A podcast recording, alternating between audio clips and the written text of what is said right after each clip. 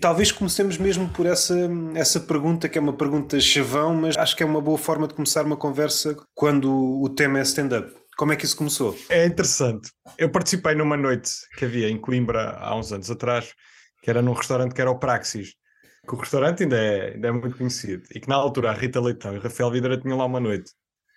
Fui lá atuar assim 5 minutos, mas na verdade isto começa um bocadinho antes, só que tento não contar esta parte às pessoas agora, que é eu com 13 anos uh, via muito Levanta-te e Ri, Comédia Nacional, o Sempre em Pé, eu adorava o Sempre em Pé, Poucas uh, vezes é referido. É claro que não teve a, a visibilidade do Levanta-te e Ri. Eu acho que o Sempre em Pé, o humor do Sempre em Pé era melhor do que o Levanta-te e Ri. Apesar de ir, há algumas pessoas que tanto participavam num como participavam no outro. Não, não nos podemos esquecer que, ao Sempre em Pé, se a memória não me falha, esteve lá o Rafinha Bastos. Sim, aquilo era estranho a forma de funcionar, que era. A maior parte dos humoristas voltava, fazia tipo duas partes no programa. Eu na altura andava a ver isso e a minha mãe dizia que eu perdia muito tempo a ver humor, me devia dedicar à escola e não sei o quê. Pronto, aquelas coisas normais, não é? Arranjam um emprego a sério, sabes? E eu na altura. É engraçado porque normalmente as preocupações das mães é pá, cuidado com as más companhias, cuidado com as drogas, cuidado com o álcool. E a tua mãe estava mais preocupada com o humor. Cuidado com isso, não é? Yeah, porque eu tenho um dos canais de YouTube português mais antigos de. Quase ninguém sabe disto, mas pronto. E eu via já YouTube há muito antes. Uh, eu ainda me lembro das pessoas perguntarem o que é que era o YouTube, de eu dizer, vai ver um vídeo ao YouTube. E começaram a surgir esses, esses trechos de, de humor português no YouTube. E há um dia, os meus pais trabalham os dois no hospital, e há um dia que o meu pai me diz: Olha, precisam de uma pessoa que vá lá animar aquilo. Eu com 13 anos, queres ir para lá? Contas umas anedotas ou assim. Epá, e fui para lá, fui para cima de palco, contei umas. Tinha umas ideias de, das coisas que ia dizer, tudo muito que se costuma chamar o coco xixi, não é? E depois comecei a contar coisas do sempre em pé. Pronto, era um puto de 13 anos, não sabia. Mas isto, meteram-me a, a, a falar com as pessoas na altura do buffet. Ou seja, está-se toda a gente a cagar, toda a gente quer é comer. Mas pronto, isso foi uma, uma noite, foi horrível. É o bombar sem saber bem o que é que se está a passar. Se é que te lembras, se é que consegues ir repescar essa memória. É totalmente diferente de ter uma noite má quando somos, seja jovens mais à frente, seja adultos, e falhar aos 13 anos. Qual foi a tua reação? Se é que te lembras, nem tinhas essa percepção. Se calhar o acertar e o falhar, se calhar eram noções muito vagas na altura. Yeah, eu, mas eu acho que é um bocadinho isso. Aos 13 anos não temos bem noção do que é que, que, é que se passou ali. Havia umas pessoas a prestar atenção. Pronto, se calhar ganhámos. Hoje em dia, se bombar, vou pensar aquilo para casa. Por norma, tento gravar as atuações, nem que seja em áudio. Depois vou tentar perceber o que é que se passou. Às vezes pode ser, não quer dizer que tu não teres risos, não quer dizer que a noite tenha corrido mal e às vezes é difícil. Eu acho que também pus um bocadinho na, no público a culpa, estás a ver? Eu estava a pensar se podia chamar doentes ao teu público. Estão no sítio certo para serem apelidados de doentes. E... Não, não, mas aquilo era uma gala ah, de, de, médicos, ah, médicos, e enfermeiros. Ok. okay. Yeah. Também há médicos e enfermeiros doentes. A pandemia trouxe isso à tona. Esse episódio, como é que o vês hoje? Achas engraçado? Já o transformaste em material de stand-up? É uma coisa que conto mais entre amigos e entre conhecidos. Não representa nada do que, do que hoje em dia vejo no humor. Então passemos para a primeira vez oficial, em que te estreaste hum, na noite com a Rita Leitão e o Rafael, não é? O Rafael Videira. Sim, sim. É outro tipo de sentimento. Aquela noite tinha uma coisa muito específica que era as pessoas estavam a comer enquanto estavas a fazer stand-up. Não tem um padrão já na primeira. A primeira vá oficiosa, um buffet, a segunda foi um jantar, suponho, não é? Sim, sim, sim. sim. Eles chegavam, hoje vai haver stand-up. Estava marcado, mas a maior parte das pessoas não sabia, porque o Praxis é um sítio que muita gente vai comer aqui em Coimbra. E imagina o que é que era, estás tu com a tua família, que não vês há muito tempo, de repente, ah, hoje é stand-up. A Rita Leitão conseguia sempre animar um bocadinho a noite antes dos open mics. Era muito à base do open mics, do abertura, há muita gente para lá ir, um, para lá ir atuar. Gente que ainda hoje vou, com que me vou dando, chegaram a ir lá.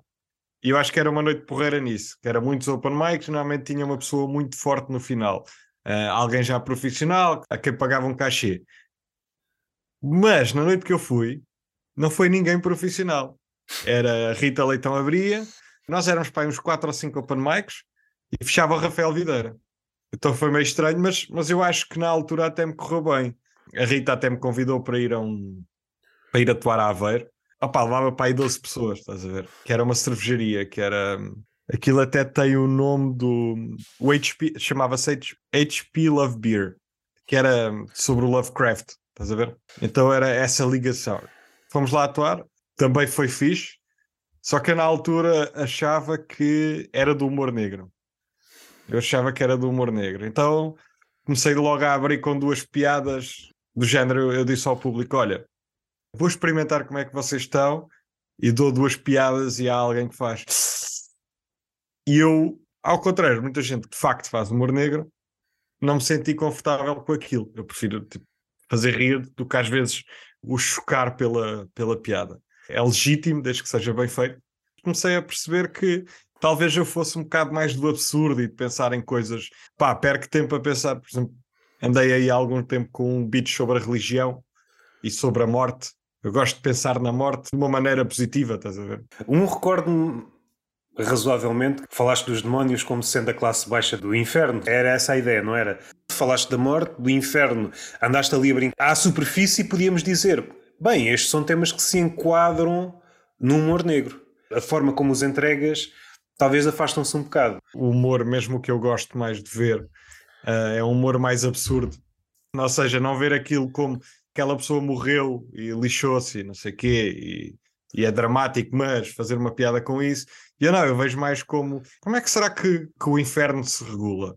Como é que funciona aqui a dinâmica entre Deus e o diabo? Havia uma ideia que eu estava sempre a debater e já vi, já encontrei mais pessoas até na internet que falam disso, que é e se nós temos a ideia errada de que Deus é que é o, o bom e na, na verdade é o mau e o diabo é que é o bom? Nesses temas, enquanto, enquanto ser humano, enquanto nós que não sabemos nada do que é que está para lá, então pensar nisto com piada. Já muita gente pôs essa questão, assim de repente, de escritores, recordo-me pelo menos de um, o Salman Rushdie, pôs essa questão. Pode ser abordada de milhares de formas. A partir do momento que os papéis se invertem, se fores crente, ou, ou pelo menos tiveres uma noção do que é que envolve pelo menos a religião mais ao ocidente. Se tudo está baseado no grande pilar de Deus, que é amor, que é, que é o, o cúmulo do bem, e se isto estiver tudo enganado? Se tu pensares em Deus como no omnisciente, omnipresente e omnipotente, foi Deus e Deus que criou tudo, certo? As coisas más também estão ligadas a Deus. Então houve uma intenção, houve uma intenção de Deus para criar, por exemplo, a fome. Yeah. Mas eu gosto até de pensar nisto como Deus tem os mandamentos. Deus tem leis autoritárias daquilo que tu não podes fazer. Enquanto a, a, ideia do diabo é um bocadinho mais: ok, se tu fizeres alguma coisa errada, vais ser punido, mas tens a liberdade de o fazer. Eu não te estou desde já a dizer que não o podes fazer.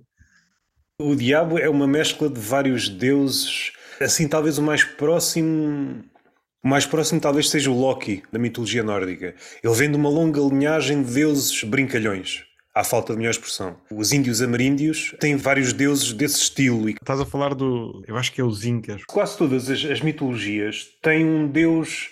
É mais de pendor brincalhão. Às vezes estava associado ao, ao mal, mas não era o principal papel se recuássemos ao, talvez aos egípcios, talvez encontrasse um paralelismo melhor. Talvez o, o, o Set é muito parecido, porque há uma luta entre o bem e o mal, é das coroas do Egito, a luta entre Deus e o diabo é herdeiro dessas coisas todas. Foi burilando, tornar a coisa mais comestível. Agora é a versão final, a luta entre o bem e o mal. Aquela ideia, uma das versões em que Satã se insurgiu contra o poderoso. Qual foi a razão dessa revolta? Se partires dessa ideia de o gajo afinal é que é o bom, ele tentou usurpar o reino do déspota, mas não conseguiu. Portanto, numa das teorias, o diabo era o, era o anjo caído, não é? O preferido de Deus. Até que e houve essa cisão, a partir daí é que houve a queda. Um... Se, tu pensares nisto a, a, um nível quase de empresa, de empresa, não é? Pá, o gajo foi lá e pediu ao patrão: olha, eu acho que as condições não estão a ser as que deveriam ser. E Deus disse: Então eu arranjo outro melhor do que tu. E aí a revolta, pá, pá metes a, a, a CGTU tipo lá para o meio a ajudar o, o diabo. E o que estavas a dizer dos deuses ameríndios, eu estava-me a lembrar de, de, ter visto os nomes quase impronunciáveis daqueles deuses, porque aquilo é. Pá, e os gajos quase todos acabavam com a humanidade. Aquilo era quase uma monarquia de deuses. E quando mudava de Deus, que era o Todo-Poderoso, eles acabavam com a humanidade, simplesmente. há um auge, um declínio, e depois regressa. Há vários paralelismos, há algumas diferenças. Por exemplo, comparando o Apocalipse e hum, o final da mitologia nórdica, o Ragnarok termina exatamente como o Gênesis começa. Morre tudo, exceção de um casal. Há aqui uma ligação entre as duas coisas. O que está na Bíblia é a coleção de tudo. O que havia para trás, foram fazer uma seleção segundo aquilo que eles acharam bem. Há o canon, realmente, da Bíblia, e depois há os apócrifos, aquilo que não entrou na Bíblia propriamente dita. Naqueles que contam partes obscuras da vida de Jesus, que não interessa muito bem, por acaso tem ali, foi traduzido há pouco tempo. No fim de contas, a Bíblia é um conjunto de livros que tenta contar uma história, e às vezes a mesma história segundo vários ângulos, mas favorecendo aquilo que eles querem, do ponto de vista calculista, vender, não é? Querem vender uma ideia de que se seguirem estes preceitos, vocês, em princípio, conseguirão alcançar o céu. No fundo, a Bíblia, eles tentam ter a mensagem mais correta para controle de, da população. Não estou a dizer que quem acredita no catolicismo seja controlado, mas é óbvio que alguns ensinamentos que a Bíblia passa é, é, para, é para controle, é, para, é quase como uma. Os Dez Mandamentos são quase como se fosse a lei, não é? Nós não matamos porque é lei, ao mesmo tempo que sabemos que, que eticamente é errado. Mas sabemos que, mesmo que nos apeteça, pode haver consequências da lei. Eu acho que a Bíblia é trabalhada para o controlo. A ideia da Bíblia como existe hoje é para um controle de uma massa. Não quer dizer que toda a gente eh, acredita 100% naquilo. Mas aquilo foi escrito e foi pensado para chegar ao maior número de pessoas. Não sei quantos autores tem a Bíblia, mas sei que passou por carradas e carradas de pessoas. Portanto, sim, sim. Uh, foi trabalhada para, para chegar ao maior número de pessoas.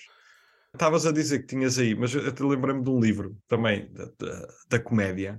É um livro que se chama Bife, o melhor amigo de Jesus Cristo na infância que é, não sei se me vou lembrar do nome, eu já o vou procurar aqui, mas é um gajo que basicamente disse: Ok, a Bíblia não fala entre os X anos e os 33.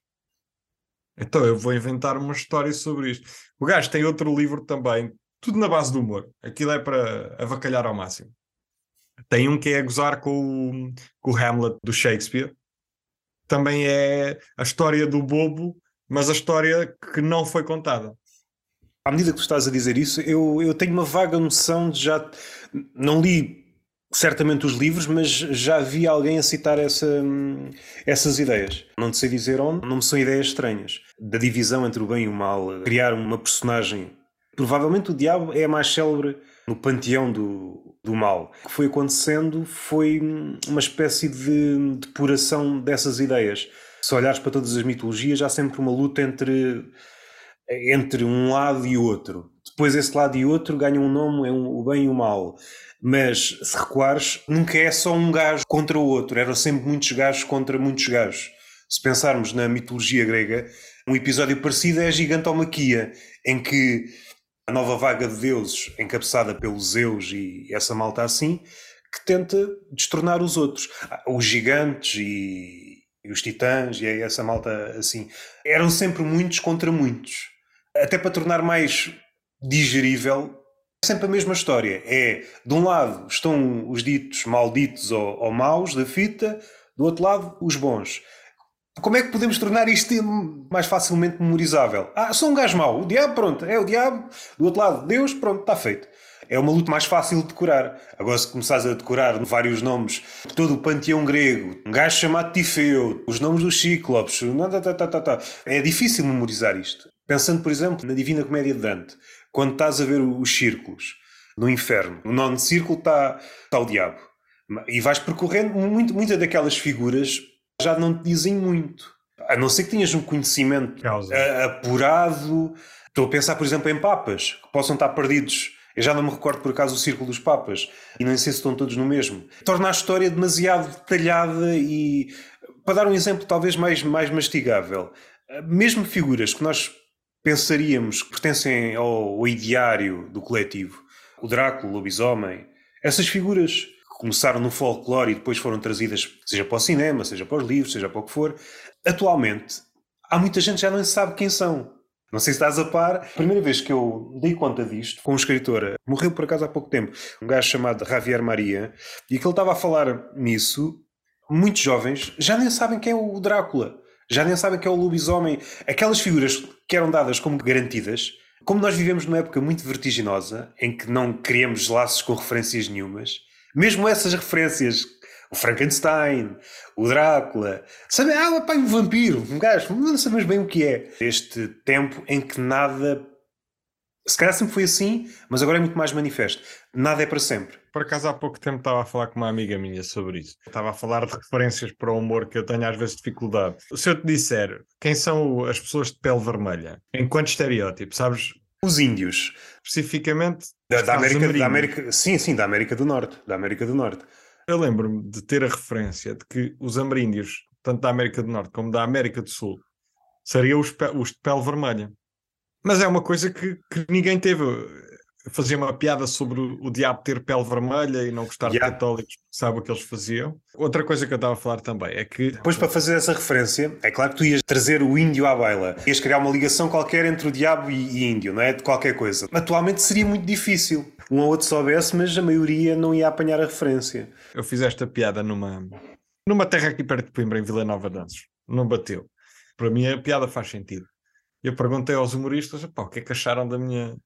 Que acharam da piada? Tipo, o que é que vos diz? E eles começaram todos com teorias e ninguém tinha percebido exatamente o que eu estava a dizer. houve, houve, houve quem achasse piada, mas porque tinha dado uma volta na cabeça deles e, e disse das referências, tem muito a ver com isso. De, eu acho que tem a ver muito com a internet também, porque antes, por exemplo, processos, processo Casa Pia, a MEDI, foram assuntos que nós levámos com aquilo 24 horas por dia na televisão, que era o que mais proliferava entre nós. Hoje em dia, com a internet, tu vês uma notícia, já cagaste a seguir e já nunca se torna um mediático que se torna, a não ser ah, opa, mortes de a morte da rainha, da rainha, da rainha Isabel II, ou do Ratzinger, ou do Pelé, que são coisas que, que marcam não só a nossa geração, como os nossos pais e, e um bocadinho do que é a geração atual, e porque tem séries também sobre eles. A Netflix faz muito bem em, em aumentar as referências, mas no fundo acaba por ser isso. Hoje na internet tu lês uma notícia, achas interessante, mas a seguir já estás a ver outra coisa e a possibilidade daquilo te aparecer a ti e a mais mil pessoas que tenham interesse de facto na notícia pode ser pequena. E acho que no humor acontece muito isso, que é hoje em dia damos referências por garantidas que já não são garantidas. Isto é o meu parecer, depois discordarás se, se assim achares. Não achas que o resultado disso é uma espécie de afunilamento das referências? Toda a gente começar a usar um leque cada vez mais restrito de referências que estas sim são infalíveis ou pelo menos infalíveis durante uma janela de tempo. Não sei se alguém anda a fazer piadas com o Pelé. E o Pelé talvez não seja um exemplo bom porque há de ficar durante mais algum tempo. Mas, por exemplo, mesmo Cristiano Ronaldo e mesmo o Messi, daqui a 30 anos, eu não sei se lhe daremos a mesma importância.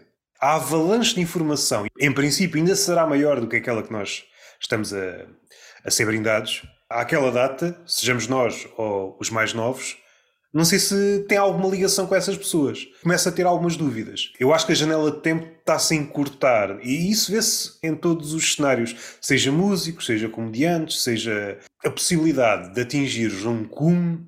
O cume pode eventualmente ser mais alto. Isto aqui é subjetivo, alto no sentido de visualizações. Pode chegar realmente a mais pessoas durante um período muito curto de tempo.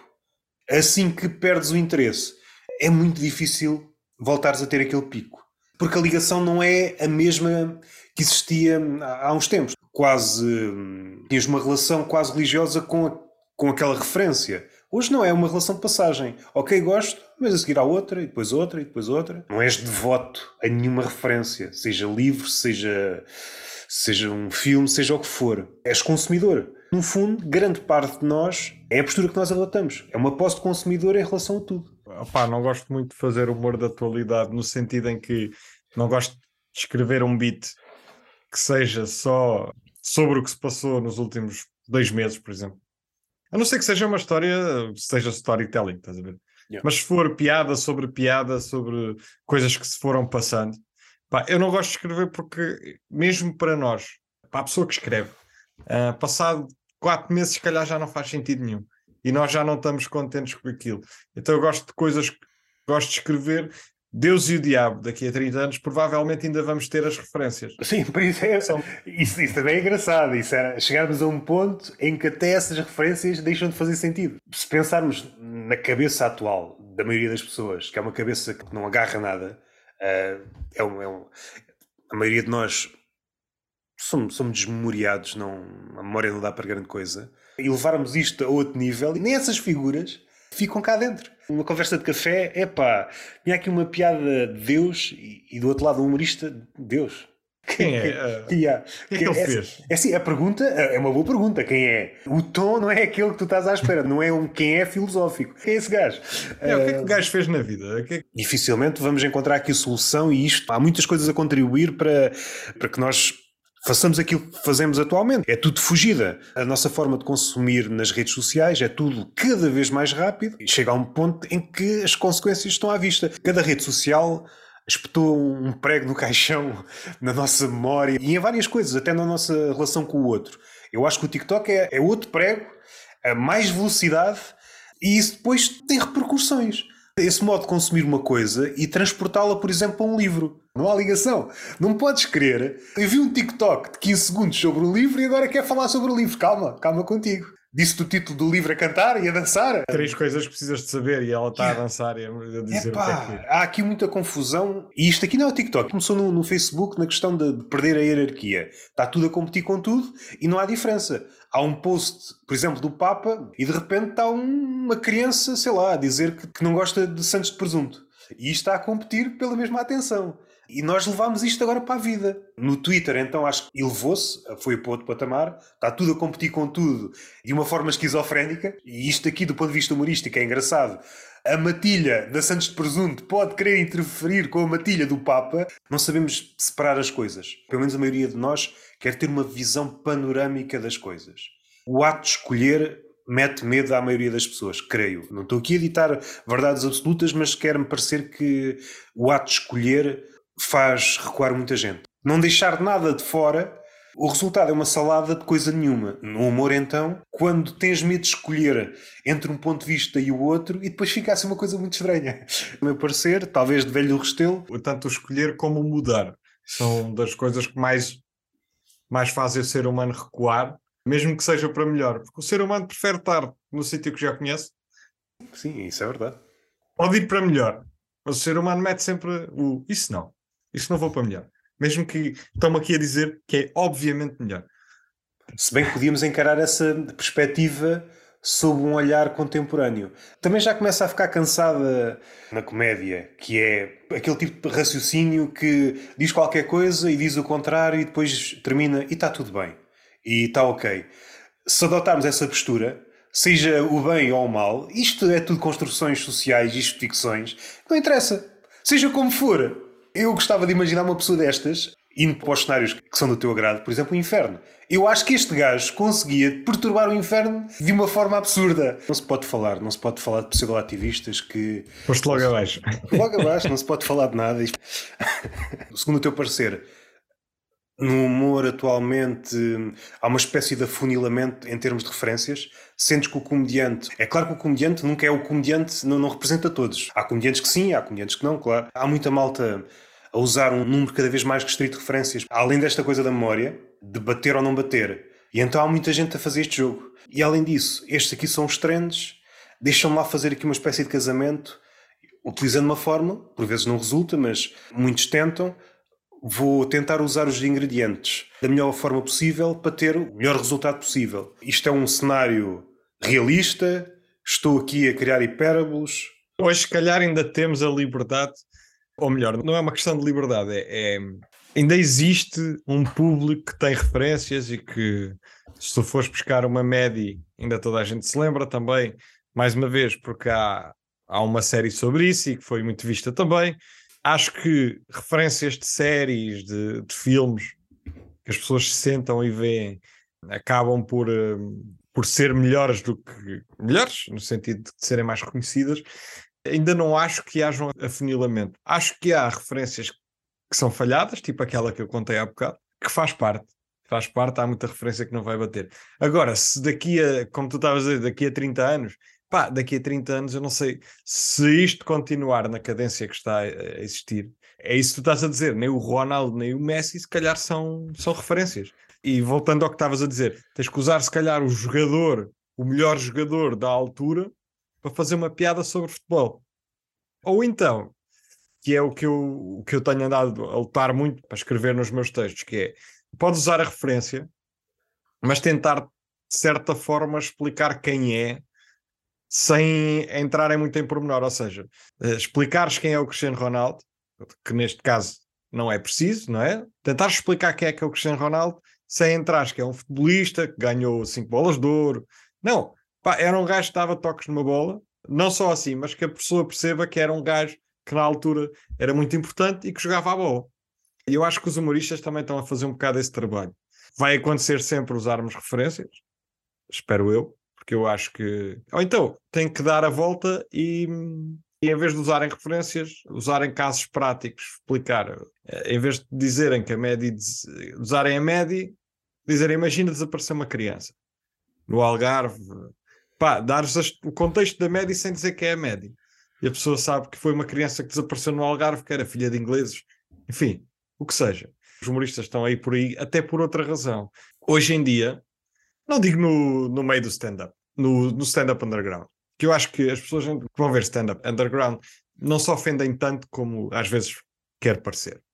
As pessoas ofendem-se nas redes sociais, a maior parte das vezes. E eu acho que. Até porque as pessoas que se ofendem nas redes sociais, a grande maioria delas nem sequer vê stand-up. Sim, daquela vez que eu fui à Ávara, que estava a contar também há bocado. Eu lembro-me, tinha uma piada que acabava com o facto de. Portanto, eu dizia que a minha ex-namorada era uma vaca, pá, eu acabava com a cena de uh, go vegan, uh, as, as alfaces têm tanta proteína como a carne de vaca, uma coisa assim. Era uma coisa, pronto, na altura fazia sentido. E no final do espetáculo, eu com duas atuações, verdadeiramente duas atuações, não é? Chega uma senhora ao pé de mim, ah, eu gostei, mas o senhor não pode chamar vaca à sua ex-namorada. E a minha resposta foi: Mas a senhora sabe quem é a minha ex-namorada? E ela: Não, mas não pode tratar assim a sua ex-namorada. E eu estive ali a tentar explicar-lhe qual era. Eu estive até a tentar explicar que eu não estava a falar de ninguém em concreto. Uh, foi das experiências que tive. Uh, construí uma. É, é, como a cena de eu comi a tua mãe. Outras vezes estamos a falar de uma mãe que não existe. É uma mãe construída num conceito de mãe uh, que está a dá para toda a gente. Um Frankenstein de milfes. é. é quase. Eu tive que lhe explicar que o conceito de lhe chamar vaca era para a piada, não tinha nada a ver. Não chego ao pé dessa minha namorada e digo: Tu és uma vaca. Independentemente se ela merecia ou não merecia. Lá está, é uma referência, uma referência generalizada que é uma ex-namorada. Se calhar todos nós já tivemos uma relação que correu mal. Então consegues-te identificar. Se eu dissesse para chegar aonde? Ah, para chegar que é preferível fazer uma referência assim. Mesmo assim, as pessoas vão se ofender. Porque se tu usares alguém em concreto, pode haver alguém na sala que é o maior fã dessa pessoa. Por exemplo, eu faço, por vezes, piadas sobre o Diogo Faro. Porque eu acho que é uma referência que. Lá está, é uma referência que é fácil de, das pessoas perceberem de quem é que estamos a falar. Por que razão é que eu Diogo Faro numa piada? Mas pode-me acontecer um dia estar o maior fã do Diogo Faro Epá, e o gajo ficar extremamente ofendido com aquilo, estás a ver? Tem todo o direito. Altamente improvável, estou a brincar. Eu acho que aquelas pessoas que têm o humor mais purple, tipo, mais soft, que dá para toda a gente, eu acho que evitam essas referências. Mesmo essas, de vez em quando, podem ser alvo. Epá, eu, eu já dei este exemplo aqui algumas vezes. Epá, eu recordo uma vez o Dário Guerreiro fazer uma piada qualquer sobre o pão, os buracos no, no pão. E o pessoal insurgiu-se. Talvez há uns anos podias pensar que só determinados temas, principalmente os da aula do humor negro, seriam mais propensos a causar uh, irritação. Atualmente, esse perímetro alargou-se absurdamente. Eu acho que grande parte de nós está no mundo e, e, tem as suas coisinhas, e cada uma dessas coisinhas é uma espécie de religião privada. Se eu sou ciclista, o ciclismo é a minha religião. Se eu sou vegan, as alfaces são a minha religião. E a partir do momento que é uma religião, este choque entre o humor e as pequenas religiões de cada um causa sempre fagulhas. Como estamos vivendo numa era a era da imagem, em que toda a gente se esforça para ter, exibir uma imagem ficcionada, mas ainda assim uma imagem de si próprio, e isto é um contraste. O humor raramente se apoia na melhor imagem que temos de nós próprios. É sempre o contrário, ou pelo menos mostrar cá um, um outro lado. Há aqui um choque tremendo entre o narcisismo coletivo e o humor, seja ele mais áspero ou não. Já tenho pensado várias vezes e outras pessoas pensaram muito melhor do que eu. Como é que se gera este conflito? Acho que está longe de acabar, acho que ainda só estamos nos primeiros capítulos. Como é que uma sociedade cada vez mais embeiçada pela sua imagem, em que a imagem é tudo, fazer de conta é tudo, estamos sempre a caminhar em direção a uma ideia de marca, pelo menos aqueles que conseguem determinados números, eu, enquanto marca, e eu, enquanto marca, não posso estar sujeito a determinadas coisas, nomeadamente o humor, que me pode diminuir. O que surge é, é normalmente um humor assim mais coxo, só de afagar o ego. Até podes ir por isso, será que isto ainda é humor? Talvez sim, talvez não, mas todo o humor que mexa com as estaturas de alguém que se julga grande e o humor vai lá, não rapaz, tu és, és só um não. Este tipo de humor não é bem visto. Cada vez mais batalhas à volta disto. Depois pode chamar-lhe o politicamente correto, pode chamar-lhe muitas coisas. Esta ligação entre um indivíduo ou uma massa que, que está em transe e põe a sua imagem, uma imagem ficcionada, acima de todas as coisas, e depois o humor ou outra forma de arte que lhe mostra outra versão. E isto causa um choque tremendo. Muita da arte tem-se vindo pensando na arte contemporânea, sei lá, pintura, das duas uma, é uma arte higiênica ou então é uma arte tão abstrata que em princípio, em princípio não ofende ninguém. Estes são os dois caminhos. Se bem que, como a ofensa é sempre subjetiva, em não faltando imaginação, se tu quiseres, podes-te ofender ou olhar para um quadro abstrato. Aqueles episódios como se fosse algo isolado, acho que ainda é uma espécie de contínuo. Quando é que isto começou a vir à baila? Aqueles ativistas que se colavam obras de arte colavam, yeah. e depois jogavam popa tomate e coisas desse género. Sim, sim, sim. Eu não sei se era para aqui que vinhas, mas é a questão de será que é legítimo, ou seja, estragar a arte dos outros porque te ofende a ti. Yeah, yeah. No caso das pinturas, não é porque os ofende a eles, mas é para. Ou seja, será que tu deves estragar um quadro, vamos imaginar, do Monet, para alertar a. Portanto, ou seja, estragar a arte para alertar sobre o, o, o aquecimento global, o que seja. Não sei se era para aqui que vinhas. O estar ofendido com a arte porque toca em assuntos que se calhar eu não quero. Há pessoas que se ofendem com piadas de humoristas que têm certas deficiências. E as pessoas são normais. As pessoas dizem, ah, não pode fazer piadas sobre isso. Tipo, eu vivo com isto, é normal que eu faça piadas com isto. Sou eu que tenho que lidar com este problema, não é, não é a pessoa, estás a ver? Têm todo o direito de estar ofendidas, não têm o direito de dizer que estás a fazer bem ou mal. Porque se tu fazes rir mil pessoas e uma pessoa fica ofendida, não estou a dizer que as outras mil estão certas, mas estou a dizer que estás a fazer bem essa pessoa que está ofendida tem todo o direito. Tens todo o direito de ficar ofendido com uma piada que eu faça na net. Mas não tens direito de me cancelar porque ficaste ofendido. Eu gosto muito de uma frase que é: o limite do humor é desde que tenha piada. Ou seja, tudo o que tem piada, tudo o que faz rir alguém é humor. É humor no sentido de. Se bem que isso pode ter várias linhas. Em grande parte concordo. Se virmos uma piada no seu início, pensando em stand-up, no início essa piada na, na sua forma inicial pode realmente não ter piada. Está em construção ainda. Será que devíamos cancelar a piada logo no início? Vendo fora, o comediante ainda não está, eh, não está a ter piada. Pá, se eu continuar, eu vejo qualquer coisa lá à frente. Eu sei se insistir, a coisa há de acontecer. Mas um crítico, e esta palavra não sei se é mais acertada, mas alguém que está na plateia ofende-se. É, o meu critério é este tem que ter piada. E isto não tem piada, como é que o comediante. Desculpe lá, mas isto é em construção. Eu levo aqui, vou levar aqui umas quantas noites até afinar. Será que temos que assinar uma espécie de papel? Eu dou o meu nome, eu garanto-lhe que daqui, daqui a 10 atuações, garanto-lhe, 10 sem falta, 10 atuações, isto vai ser uma boa piada sobre este assunto. Assinamos este documento, ah, vamos ao notário para certificar isto. Esse crítico volta, é pá, esta merda continua a ter piada. Ah, então, Opa, okay. os gajos, imagina os gajos no notário, o notário tipo, oh, já cá está outra vez, mas quantas pessoas é que me vai trazer aqui? yeah. uh, especialmente o pessoal, quando nós estamos em open mics e vamos só testar texto e coisas assim, extremo e não é extremo porque acontece numa base diária. É a respeito do humor, mas também é a respeito da arte. Isto é sempre um processo em construção. Nada nasce, nada nasce de geração espontânea.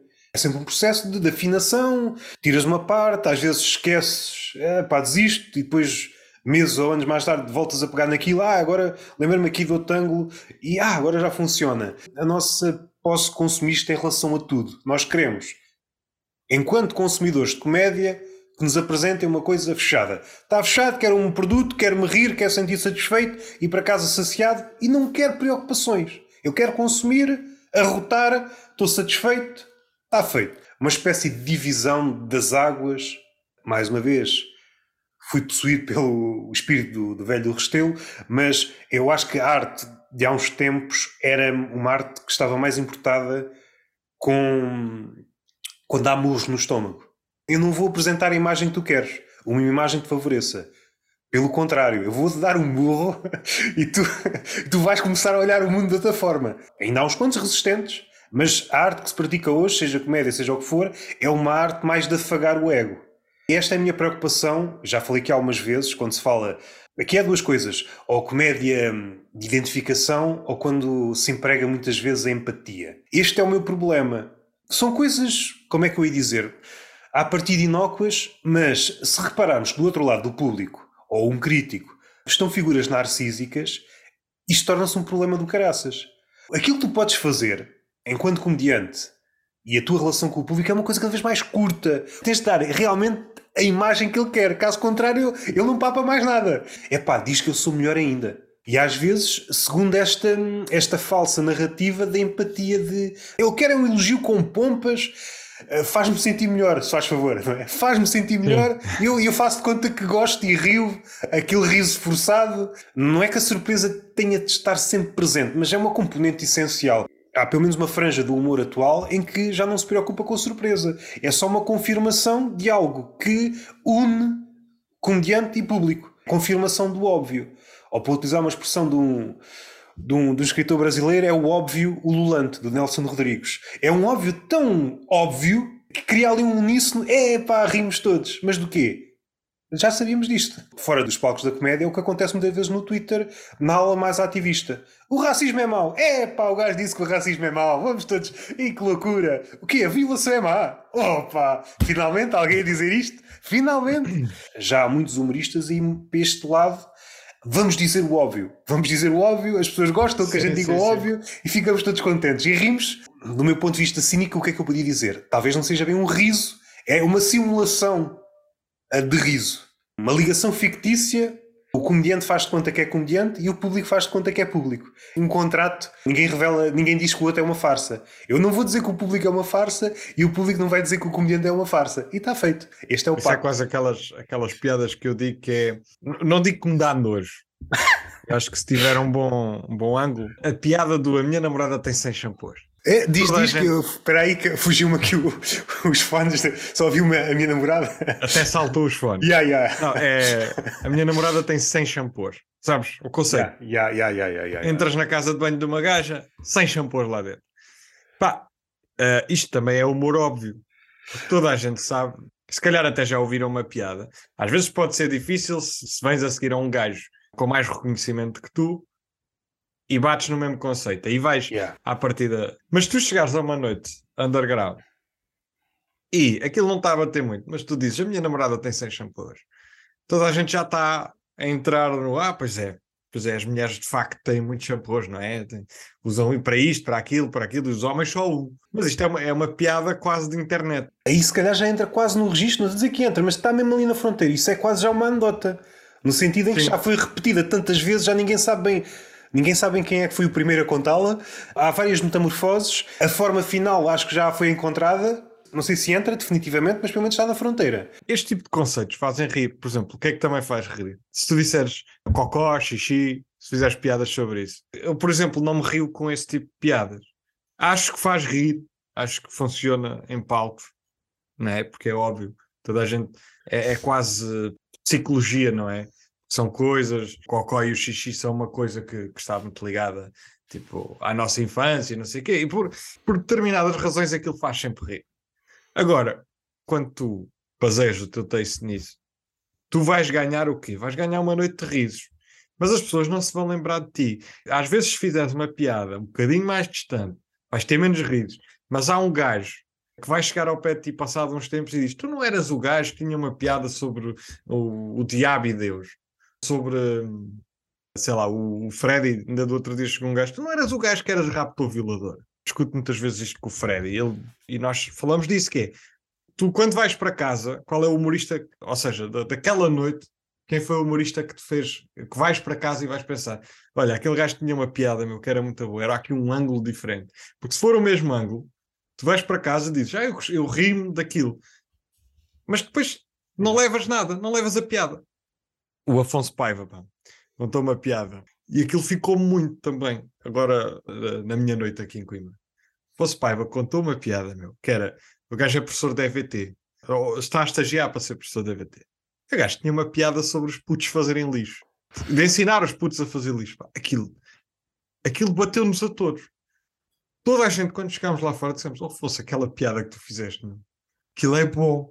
Ou seja, essa piada, como é uma desconstrução como é uma maneira diferente de olhar para a coisa, porque são crianças e aulas de EBT, como é diferente do que já se falou disso, as pessoas vão para casa e tu vais contar, é pá, sabes o que é que aquele humorista que lá foi contou? Pá, contou isto. E aquilo tem piada, estás a ver? E ficas com, a, com aquilo na cabeça. Agora, é esses que estavas a falar. Fazendo aqui uma espécie de ressalva, há sempre forma de começar nesses temas aparentemente batidos e depois dar uma volta, se bem que esta volta também tem de ser controlada. Se deres uma volta tão grande e começares a olhar de cima, no sentido em que olhem para mim, sou tão bom, comecei neste tema batido e já estou aqui a fazer metacomédia sobre metacomédia, podes criar uma distância muito grande dentro do público. Podes te tornar Pai, demasiado arrogante. Que... Há sempre forma, pegar numa coisa aparentemente batida e depois dar-lhe uma guinada, mas é preciso perceber até onde é que podes ir. Podes te tornar demasiado arrogante até para os teus pares mas sobretudo para o público, que é aquilo que mais interessa. Os pares que se fodam. É? se o público se ri todo. Há um tema que é recorrente, não sei se é dos mais recorrentes, mas já vi muitos humoristas tocarem neste assunto, que é assim como um comediante começa a ir ao ginásio, quase sempre surge um beat, epá, estava no balneário e de repente há muitos gajos nus. Já perdi é. a conta Bom início no sentido para dar a volta. Até propunha uma espécie de fiscal de o próximo humorista começasse com isto, parecia um fiscal, desculpe lá, mas você, já preenchemos a cota. Já há 50 humoristas em Portugal, cortar logo mal pela raiz. É muito difícil aplicar isto. Pôr um fiscal em todos os balneários, todos os ginásios, já que estamos no absurdo, pôr um fiscal desse em todos os balneários, todos os ginásios. A única preocupação dele era saber se havia humoristas ou não a entrar. E assim que ele visse o olhinho do humorista a brilhar, ai, aqui uma piada, e ele, meu amigo, meu amigo, vamos conversar. Está a ver a pila do Sr. Zé? É só uma pila. É só uma pila. Eu apresento aqui a lista, está a ver? Quantos humoristas é que já falaram da pila? Não do Sr. Zé, mas outros Sr. Zés? Já está falado, é só uma pila. Sr. Zé, venha cá. Você acha bem? Já só há 50 humoristas a falar da sua pila. Mas a desconstrução que estás a fazer, mas já é estás a pegar no mesmo assunto, mas já estás a dar uma volta. Há aqui formatos. Eu acho que no stand-up não podia ir muito mais. Quanto a mim, acho que começava a ficar muito arrogante. Mas, por exemplo, num formato de crónica ou num formato de escrita, assim, uma coisa maior, numa espécie de ensaio, eu podia esticar isto e encontrar relações entre outras coisas, no cocó e no xixi. Também era partilhada esta ideia do. Por acaso, há muito, há muito tempo que não vejo comediantes a fazerem piadas sobre cocó e xixi. Há um rei qualquer que morreu a, a cagar. Um, e eu recordo-me de ter lido aquilo e ter achado muita graça. Eu acho que foi assassinado enquanto cagava, acho que era assim. E eu, ao pensar naquilo, começar a criar a, aquela história toda, é pá, isto tem muita graça. O gajo mais poderoso deste reino, descontraído. No caso do rei, todas as cadeiras e sanitas são tronos, porque ele é rei, ele é rei, Exatamente. independentemente do sítio onde se sente. Aqui não vale guerras. E de repente é assassinado, até do ponto de vista de quem assassinou. Será que alguém premeditou? É pá, o rei uh, está sempre cercado de, de, seguidores. É o único sítio onde ele está sozinho é enquanto ele está uh, a cagar. É possível que tenha sido premeditado. Uh, agora que meteste as coisas nesse sítio, que deve ser o único sítio onde ele não tem muita gente à volta. E vai daí, tinha muita gente à volta, porque os reis, até para cagar, tinham imensas pessoas, imensos súbditos. E... Era o gajo que segurava, não sei se na altura estava a pensar na questão dos banquetes, eles às vezes limpavam-se, não sei se esta imagem é real ou se é mitificada, às vezes aos animais. Vamos usar essa imagem. Há uma espécie de cão que servia de papel higiênico, estava ao lado da, da latrina. Era um cão só para limpar o cu. Eu não sei se há uma raça só para limpar o cu, mesmo próprio, o pelo é melhor. E estava lá um, uma espécie de uh, treinador desse cão, para que o cão não, não mordesse o cu. Se calhar ao princípio até achava engraçado, mas chega a um ponto em que o cão é pá, que vida é esta? Passa a vida no cu do rei. Pá, o cão nem é o conceito de rei, é, passa a vida no, no cu de um gajo. Restava saber se o cão era apenas para o rei ou se o cão passava de pessoa em pessoa. Ou pelo menos para as pessoas, sei lá, no rei, rainha e as pessoas assim mais de topo. Ter um número de utilizações máximo. Atualmente, do ponto de vista burguês, quem tem posses tem preferências na questão do papel higiênico. Há uns que gostam mais assim, mais assado. E certamente havia esse tipo de gostos na altura. Epá, havia uma espécie de cardápio, um vendedor de, de cães para limpar o rabo. Aqui está. O que é que você deseja? Este? Este cão da renova, yeah, só este, com cães. Isto é reciclado, feito de pedaços de cães atropelados pelos coches. O Dr. E... Frankenstein reviveu só para que só yeah. para, para se poder poupar o meio ambiente para não alongar, esta imagem de um rei, um homem todo poderoso, que é morto enquanto está a cagar, eu fartei-me de rir quando descobri. Porque comecei a pensar nas coisas à volta. E até no facto de quem foi a primeira pessoa que descobriu o rei todo cagado? então, então, olha, este gajo apanha uma bebedeira, olha como é que ele está, olha como é que ele está. No fim estava morto. E, e, a própria questão, tipo, será que o primeiro gajo que o encontrou contou logo? O primeiro gajo que dissesse que o rei estava morto é suspeito. Yeah, yeah, yeah. Ou fingiu, passou, tipo, se calhar dava para passar despercebido sem. Não, não, porque o rei morreu, não vi. No, no, por acaso não. É porque naquela altura, se tu fosses alguém mais controlado, se não deixasses pontas soltas, matavas o rei. Imaginando que não havia ligação, ninguém sabia que tu testavas o rei. Uma facada, desaparecias. Quem é que foi? Não faço ideia. Chamem a polícia, chamem, chamem o caralho. Quem é que me vai catar? Não há impressões digitais, não há testes de ADN, não há os cães de polícia também não foram inventados para farejar. Os, né? os cães de polícia estavam a servir também de papel higiênico. Yeah, yeah, yeah. E não conseguiam detectar o cheiro do assassino, o nariz estava entupido a merda. Até há bem pouco tempo, uh, se tu vires alguns documentários sobre serial killers, uh, killers chegas a, um, a, uma parte em que tu percebes que é ti. Até ali, os anos 80, anos 90, estava muito, muito bem, difícil de descobrir. Desde que ninguém te visse mesmo, era muito difícil descobrirem. Depois ficava tudo em burocracias muito difíceis. Era fácil ser serial killer nessa altura. Se pensares agora, hoje em dia é muito mais difícil não deixares o rastro. Desse ponto de vista, o que é que é um bom serial killer? O critério é que o número de mortes? Temos que analisar morte a morte, nem todas as mortes são iguais. Avaliamos também o, o requinte artístico de cada morte. É isso que faz um, um serial killer. Por exemplo, o gajo que fez o atentado da Dinamarca ou na Noruega, aquele gajo que foi para uma ilha e que matou. Não sei se te lembras, 80 e tal crianças, era tipo um acampamento de crianças. Mas que é só de uma vez? Sim. Ah, isso acho que não tem grande mérito, ainda por cima crianças. E a cena é. Isso é um serial killer, mas comparado ao Jeffrey Dahmer ou, ou a tantos outros americanos, será que é o mesmo tipo de serial killer? Não temos catálogo para eles? O que é que define aqui as coisas? À falta de melhor critério, o amor pelo ofício. Esse exemplo que disseste não tem amor, é para despachar. Vamos despachar 80 crianças que eu amanhã tenho que, trabalhar. Agora, aquele que dedica uma vítima de cada vez. É uma de cada vez, quando acabar o teu trabalho, passa à próxima. Este eu nível... estava a pensar, é quase entre fazeres mil produtos numa máquina ou o artesão. Yeah, é isso mesmo. Cuidado, corta aqui, corta acolá, faz tudo direitinho. Ou o outro gajo que só limpa 80 pessoas e pronto, é apanhado.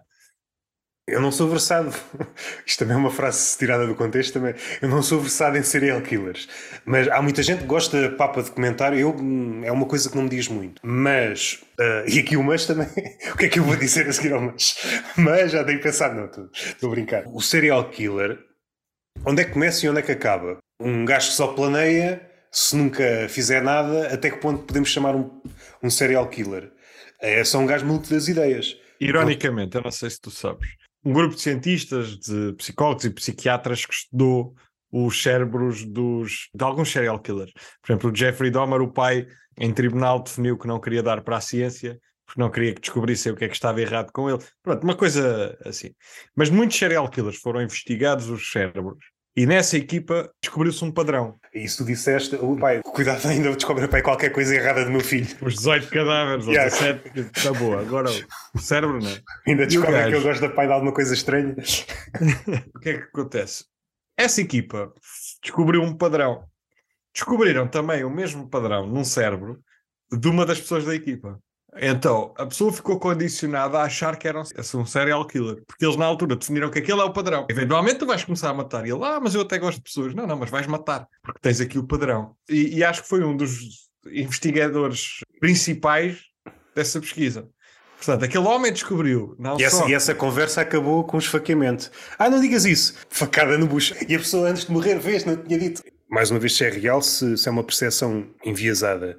Acho que grande parte das mulheres tem uma pancada por serial killers e psicopatas. Também é difícil averiguar se é uma ligação real, mas do ponto de vista das séries, dos documentários, muitas das mulheres que eu conheço, se entrasse assim de repente em casa da maioria delas e estivessem em casa e estivessem a ver televisão, apanharia grande parte delas a ver documentários de serial killers. Podes analisar isto friamente ou do ponto de vista humorístico. O que é que as mulheres, partindo do princípio que esta ideia está correta, que há uma ligação, que as mulheres têm um fascínio enorme por ver coisas de serial killers, o que é que as mulheres procuram nos, nos serial killers. Eu sou capaz de mudá-lo. Talvez. Ou então é o, é o limite daquela ideia de que elas preferem os gajos maus, os bad boys. Em termos psicológicos, acho que também entra um bocadinho pela cena do risco pá, estás com uma pessoa que mata 18 pessoas, não é? Há um risco associado, por muito que ele goste de ti, não é? Há um risco do gajo passar e matar-te. Esse risco também deve ser afrodisíaco, mas caso não te mate, também te singulariza de alguma forma. E pá, ele gosta tanto de mim que ele não mata. Caralho, isto é que é amor. Quase um síndrome de Estocolmo, não é? À partida não estão raptadas, mas estão ali. Pá, não me matou, estás a ver? Ele até é simpático quando quer. Conheceu as minhas amigas, matou todas. Agora, a mim nunca, nunca me tocou. Faltava na minha vida, era um homem da ação. Se pensarmos em critérios para analisar um psicopata, um psicopata, um serial killer, eu acho que tem de haver aqui uma espécie de originalidade. Um dos critérios devia ter que ver com a originalidade. Pode matar muitas pessoas, até pode matá-las uh, separadamente, mas se a morte for sempre a mesma, epá, não estás a fazer nada pela arte. Matar os uma ou 50 é a mesma coisa. Até do ponto de vista das autoridades, este gajo está sempre a matar pessoas da mesma forma. Estava à espera de mais. A primeira, ok, gostei. Separou a pessoa, pedaços da pessoa pela casa, gostei deste puzzle. Quase de coração, não é? E assim não vai ficar para a história. A Netflix não vai fazer documentários com este gajo. Pode ser também o contrário, que é os serial killers em si são pessoas sedutoras. E é por isso que têm, conseguem convencer as outras. Só o facto delas serem serial killers, mas uma coisa comum, sem ser gajos muito malucos que só matavam, ou seja, eles têm em comum que eram pessoas bem parecidas e sedutoras em termos de, da maneira como falam com as outras, as relações que mantêm, com, por exemplo, com os vizinhos. Se fores por aí, a mulher pensa: ah, pô, incrível, com os vizinhos, qualquer problema que eu tenho, ele vai lá resolver não há um barulho que ele não vá lá resolver. Os cheiros, o vizinho do outro dia deitou-me migalhas para a roupa, nunca mais ouvi falar do vizinho, mas está resolvido. um homem de casa perfeito. Também não vai sair muito à noite e quando sai volta sozinho. Não tem só desvantagens, também tem algumas vantagens. Voltando agora para a comédia, dá a ideia que hum, Coimbra nunca teve tão forte em noites de comédia. Ia dizer fim da pandemia, mas nem sei, nem sei em que ponto da situação é que nós estamos, para falar a verdade. Mas supondo que a pandemia está, está a dar as últimas, fim da última vaga, parece-me, em alguns pontos do país, e Coimbra não é exceção, que os humoristas, alguns já com noites para trás, mas aqueles que não tinham, criaram noites. E todas as noites que foram criadas, parece-me que, quando comparadas com aquelas que havia talvez há uns anos, são todas noites pensadas. Já não é uma noite só por ser uma noite. Vamos fazer uma noite e pronto, acabou. Quase todas as noites que têm aparecido, seja em Lisboa, seja no Porto, seja em Coimbra, eu recordo mais que foi com o Afonso Paiva quando falei aqui. Era um sítio um bocadinho assim, um bocado estranho para fazer stand-up. A primeira vez que falei com o Freddy, lembro-me termos passado por isso, a memória me falha. E mesmo comediantes grandes, quando tinham a tour quando chegavam a Coimbra, por vezes sim, por vezes não, era um sítio um bocado estranho para o stand-up e parece-me que mudou. Mas tu, melhor do que eu, dir-me-ás, o que é que aconteceu agora nos últimos tempos em, Coimbra para aparecer tanta coisa A nível de stand-up. A nível de stand-up, para já há mais gente a fazer stand-up em Coimbra. Ou pelo menos mais gente que quer, quer ter uma noite em Coimbra. Na altura fazia-se, mesmo o Freddy, quando começou, ia muitas vezes ao Porto, ia muitas vezes a Lisboa, ele estava disposto a isso. Eu acho que as pessoas já querem. Pode ser bom e pode ser mau, ou seja, no início, se não tivesse alguém mais experiente, as primeiras noites podem não saber a, tanto espetáculo. Mas que é uma, é uma cena que tens que, que trabalhar. Agora, em Coimbra, neste momento tens três, são quatro, acho eu. Há uma que nós desconfiamos que existe. Mesmo entre os humoristas, ninguém conhece aquela noite. Tudo é muito estranho, no sentido em que nós nunca vemos promoção para aquilo, portanto, é ali uma cenazita num café, não sei bem. Mas das que eu posso falar, tens, tens o Grêmio, que é do, do Zé Bernardo e do Guilherme, do Guilherme. Tens o, o reitor, que é, que é com o André Carmo, e com o Mário Videira neste momento. O Mário ainda está lá a apresentar três em três semanas, ou de quatro em quatro semanas. E depois tens a, a noite do Terraço da Alta, que é, que é comigo e com o Freddy. E eu acho que hoje, se calhar, já tens alguns humoristas bons em Coimbra. Bons no sentido de manterem um espetáculo. Não digo bons de te manterem um espetáculo. Alguns já bons profissionalmente. Eh, que além de incentivarem, por exemplo, o Afonso Paiva, nisso é uma pessoa muito fixe, porque ele incentiva as pessoas e diz: tenham calma, façam isto por aqui, se precisarem de alguma coisa, eu estou aqui. E o Afonso Paiva é uma pessoa que diz: se precisarem, eu estou aqui, e se precisarmos, ele está lá mesmo. Mas todas estas noites foram surgindo. O Grêmio, o Grêmio já, já, se calhar já mais idealizado, mas começámos todos assim um pouco às apalpadelas, porque lá está. Isso que o Afonso disse na altura era verdade. Coimbra é um bocado estranho, porque nós temos. O reitor chegou a ter habituês, o Grêmio também, mas nós ainda só temos três, quatro pessoas que são habituês. Claro que também não fazemos, há, ainda não é assim há tanto tempo. Mas há muita gente a reservar para ir ver o espetáculo, ou seja, há muita gente a querer ver stand-up. Só que às vezes e isto é um mal que não tem a ver com o público, às vezes estão à espera de outra coisa, estão à espera que, sei lá, que apareça lá o, o Guilherme Duarte, ou... que não quer dizer que as pessoas que vão atuar lá não tenham qualidade suficiente para fazer um espetáculo. Só que às vezes as pessoas estão, estão só disponíveis para ouvir certos humoristas. Depois isto, o público é diferente. Eu fui atuar uma vez com a Rita Leitão, fomos ao Reitor na terça e à quarta atuámos, na minha noite de Freddy, no Terraço da Alta. Pá, e no Reitor, nessa noite, não sei, o público, houve pessoal que ficou que não queria ver stand-up, portanto havia lá um grupo de pessoal que trabalhava para a PT ou para nós e tiveram a noite toda a conversar e que distraiu um bocado o resto do público. Fizemos a mesma coisa depois no Terraço da Alta. E como nessa noite estava, as pessoas do Terraço da Alta estavam predispostas a ouvir, correu muito melhor. Mas já tive noites, o reitor até à pausa de verão, que era quando tinha um público quase definido, era quase sempre, não quer dizer, não eram quase as mesmas pessoas, mas muitas delas estavam lá e já iam predispostos, já sabiam a noite, já sabiam que vai desde o humorista que está a começar agora até o humorista que já faz isto há anos. Era quentinho, o reitor era bem quentinho. Tu ias lá atuar, tu sabias que por mal que tu resse, pá, nunca sabia tão, tão mal. Agora, é um bocado isso. O público já não é tão habitual, o que também é bom para os humoristas, não é? quando o público não é o habitual, ou quando não é pessoas que já estão habituadas a ver noites undergrounds de comédia, às vezes pode saber mal, tanto para o público como para nós. Mas Coimbra sempre foi isto, que é, é um potencial enorme, uma cidade de estudantes. Estudantes que sempre estiveram ligados às artes, a todo o tipo de a todo o tipo de manifestação cultural.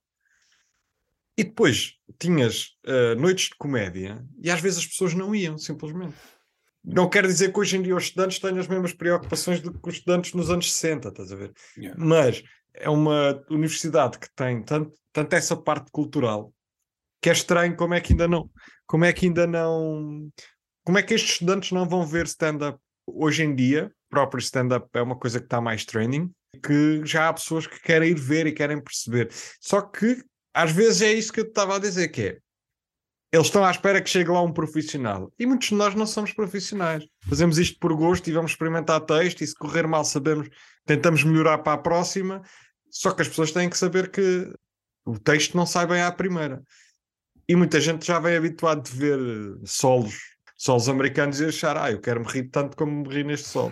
E às vezes não acontece. Essa comparação é um pouco ingrata porque faças o que fizeres, mesmo partindo do princípio que o humorista português é realmente muito bom, mas nunca vais ter a rodagem desse comediante americano, seja o qual for. Para chegar àquele ponto o de. tem 5 mil noites, yeah. enquanto o português tem 300 para fazer um sol. Yeah, Há comediantes americanos que se calhar fazem mais atuações num dia do que um comediante português num mês. Fica difícil, não é? Aquele grau de afinação até joga a desfavor do comediante português. Começa a ficar com medo. E aqui há várias formas de ver isto. Há aquele comediante que até tem um texto fixe, sei lá, 10, 15 minutos, e como atua pouco, depois não, não, não testa mais porque tem medo de yeah, corra mal, de começar no vazio. Então fica ali e quando dá por ela, há dois ou três anos está a fazer os mesmos 10 minutos. Logo no início da conversa, no, no Praxis, já não existe essa casa.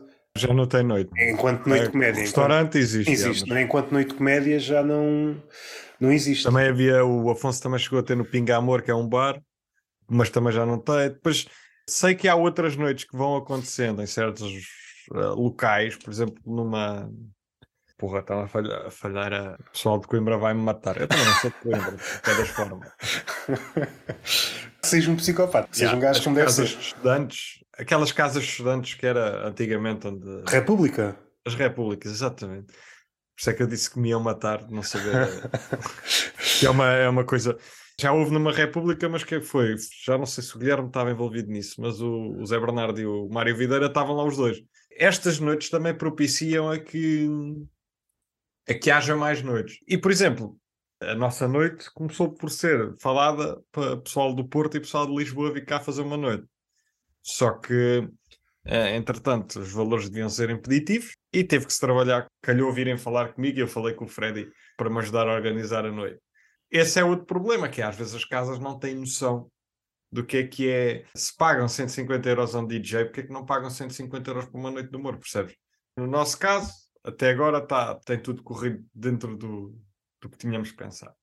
Mas, mas acontece muito. Como é que justificas 150 euros num DJ, num gajo que às vezes estão lá só a passar música que nem é, nem é nada de especial? Às vezes nem está lá, deixa aquilo a tocar sozinho. Yeah, yeah. Está a ouvir o jogo nos fones, o jogo da bola e, e, e cagou. Pá, e nós, comediantes, e as pessoas não percebem e, cada vez mais. Mas pronto, é uma luta, não é? Era aquilo que eu estava a dizer, é uma luta. Que é, humorista não é como o músico. O músico pode ir lá tocar todas as semanas um repertório inteiro. Que as pessoas não se, não se fartam de ouvir a mesma música. Agora, o humorista conta duas vezes a mesma piada, está lixado. A não ser que não seja o mesmo público. Se tu ouvires a mesma piada duas vezes, pode correr bem, mas é difícil, já não vai ser a mesma coisa. E sobretudo se for um comediante sem nome. Se for um com nome, talvez aconteça aquilo que há pouco disseste. Como é um nome que, que as pessoas estão à espera de ouvir, se calhar até há uma margem para repetir. O facto de reconhecerem aquela piada talvez até aproxime o comediante e o público. Mas é preciso Sim. teres nome. Se for um anónimo, é pá, não conheço lado nenhum, já estás para ir repetir piadas ou caraças. Mas o engraçado da nossa noite, as coisas mais engraçadas, é que nós temos lá um casal mais idoso. Mais idoso, eu não sei se eles estão entre os. Quando eu digo mais idoso, é, pode ser entre os 45 e os 70, estás a ver? Agora não sei o que pensar. Estão bem ou mal conservados? Não sei, porque o intervalo é tão grande. Vamos dar 55 anos. Não, 60. Okay. Ah, 60, só para ser mais garantido. Pronto. Uh, é um casal que a primeira vez que lá foi saiu a meio e nós até pensámos, pronto, ficaram com. Não gostaram. Com o que estava com os humoristas, uh, não sei. O que é certo é que vão todas as noites. E é pessoal que se calhar nunca tinha ouvido stand-up que não fosse fora do padrão das anedotas e da. Epá, e os gajos adoram. São... O, eu lembro o Ricardo Maria fez uma piada que era em que ele se metia curvado, que era uma cena de, sobre o exame da próstata.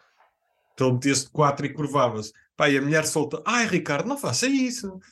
Assim, mas espontâneo. Mas sem estragar a noite, o que é, que é yeah. fixe. Não temos, não temos tido hecklers. Uh, já vi cenas de hecklers aqui em Coimbra que, não, não, que são mais difíceis. Mas aquela, as pessoas que nós já à partida até diríamos, se calhar nunca mais vêm. E as casas têm que perceber que há de haver pessoal que começa a ir àquela casa por causa do stand-up. Se calhar nunca mais vai lá noutros dias da semana, mas naqueles dias do stand-up vai lá pagam pelo espetáculo, como qualquer outro, não é?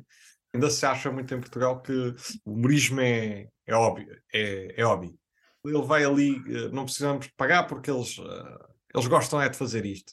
Normalmente quem está associado tudo o que tenha a ver com arte, normalmente quem está a fazer qualquer coisa relativa à arte é porque gosta. Há de haver sempre alguém contrariado ou porque ainda não encontrou a forma de se expressar, mas a maioria das pessoas está porque gosta.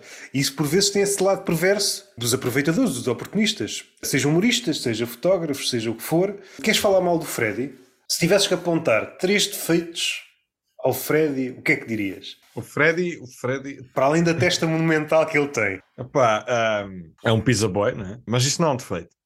Só que descobri há pouco tempo, numa destas conversas entre humoristas, antes de entrarmos em palco, estávamos todos a jantar. Foi com o Afonso Paiva e com o Ricardo Maria. O Freddy, descobri que o Freddy entrega pizzas a outros humoristas. Do género, tipo, sobra pizzas e ele vai lá entregar. E eu descobri que o Freddy nunca me entregou a mim. Ei, Ou seja, estou a tentar ganhar o respeito do Freddy ao ponto dele um dia dizer: Olha, sobrou pizza, vou-te levar. Mas por cima eu que sou fanático por pizza. Pá, mas o Freddy, o Freddy é, um, é, uma, é uma pessoa muito caótica. Eu gosto muito do Freddy, mas ele é uma personagem caótica. Freddy quer um bocadinho ver o mundo arder. Um bocadinho? nem sempre, nem sempre com uma maldade específica com alguém, estás a ver? Ele quer é ver o mundo arder. E quanto mais arder. Só que eu, eu defeitos assim muito específicos não, não tenho no sentido em que ah pá, se calhar o gajo, o filme preferido dele ser o 300. Epá, isso não sabia, isso aí. É, é que isso é, a respeito dos humoristas, ah, os humoristas são básicos, não sei quê, okay, e depois dá-me dá essa referência de merda. Não é que o filme seja assim, mau, mas estava à espera de mais do Freddy. Agora... Ele tem uma explicação para isto. Pois, certamente que tem. Eu, até, até para o cabelo que ele tem, certamente está a ter uma explicação. Mas. Eu acho que ele tem o cabelo só para fazer uma piada que ele tem, que é para dizer que tem um cabelo brutal, estás a ver? Pensou nessa piada e pensou: pronto, nunca mais Agora... posso cortar o cabelo, senão não dá para utilizar isso. Enquanto não queimar a piada, vai ficar com o cabelo assim. Um dos defeitos dele é dizer que a minha carreira humorística vai ser destruída quando eu disser que trabalho com o Freddy. Portanto, pode ter acabado aqui, um meio é pequeníssimo. E mesmo coisas que dirias, ah, isto, por exemplo, neste podcast, isto é um espaço tão reduzido. O que é certo é que as coisas sabem-se, vão-se sabendo e mesmo as, as pequenitas coisas chegam a sítios insuspeitos. Se é para dizer uma coisa, seja boa ou má, nunca devemos ficar a meio caminho. Determinado comediante esteve mal por isto ou por aquilo, ok, vai, e acaba. Não ficas a meio caminho, não é? Não, é, não, não deixas as coisas acho, no ar. Eu acho que isso é, é, é uma cena, é uma, uma, coisa que eu gosto muito no Freddy, que é pá, ele não deixa nada por dizer, é um bocado intempestivo, ou seja, às vezes podia só guardar para ele e saber, é tipo, passado uma hora perceber que se calhar não era aquilo que estava. Mas é uma pessoa que, que tem opiniões e que expressa essas opiniões. Pá, se o deve fazer ou não nas redes sociais, isso já é, isso já é com ele mas é uma pessoa frontal e eu acho que para quem o conhecer mais, mais fora do humor, percebe que ele tem ideias fixas e que não tem medo de as defender. Agora, às vezes há quem leva mal, há quem não leva mal. Eu dou-me bem com isso, eu sou uma pessoa muito pacífica. Nunca tive, também ainda não, não estou nisto há tanto tempo assim, não é? Mas nunca tive uh, problemas com ninguém. Algumas pessoas que eu não gostei ao início e que, passado algumas atuações, até até, até me dou relativamente bem. Queres dar um exemplo? Ou é, é assim um bocadinho. Ah, eu posso dizer, o, um deles foi o Hugo Soares. A primeira vez que tive com o Hugo Soares foi uma noite em que o, o André Carmo me meteu a fazer stand-up e eu disse: Eu não tenho texto. E ele, mas vais lá 10 minutos. Pá, eu estava mesmo no início e eu disse-lhe tipo: Ok, eu vou. Mesmo maluco. Eu já experimentei coisas no, no Reitor, só antes de acabar este aqui. Foi o. Eu fui, tu sabes que é que é o Chekhov. O escritor. Sim. Pensei que havia algum comediante chamado. Ah, não. Uh, sabes o princípio da arma de Chekhov. E é basicamente quando. Ou seja, quando algo não é necessário para a história, tanto na, na literatura como no teatro, deve ser retirado, porque não faz sentido. Pá, eu fiz uma cena que entrava em palco e dizia: pá, eu estou fedido com o Chekhov, estás a ver? Uh, deixava o host em palco e eu dizia, por exemplo, diz o princípio e numerava o princípio e dizia as coisas que não servem para nada retiram-se de palco.